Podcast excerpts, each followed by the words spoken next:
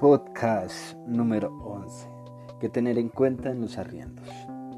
Número 1. Tener en cuenta lo bueno lo malo de la propiedad.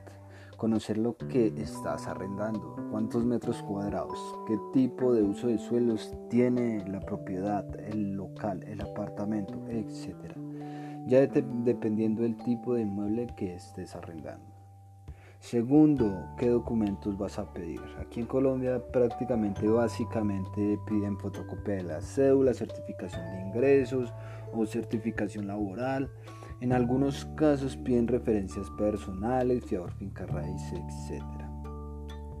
Pues para mayor facilidad de usted como arrendatario contrate un agente inmobiliario de la zona o una inmobiliaria o usted personalmente puede formalizar algún contrato y asegurar su inmueble con alguna aseguradora.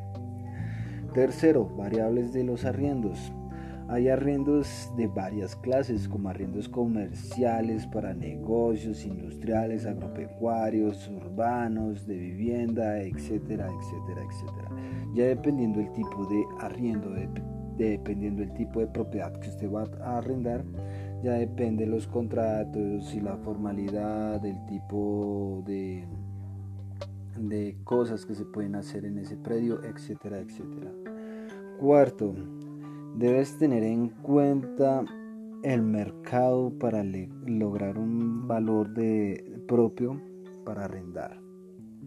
Entonces, muy simple, si usted tiene su casa y la quiere arrendar, tenga en cuenta estos cuatro pasos. Eh, saber qué es lo que está arrendando, qué documentos va a pedir, a quién le va a arrendar y si lo va a ser asegurado por alguna aseguradora. Espero que les quede eh, algún aporte de este podcast. Bendiciones, éxitos y bendiciones. Soy Alexander Vega, creador del blog de bienes raíces, ahora en podcast. Hasta luego.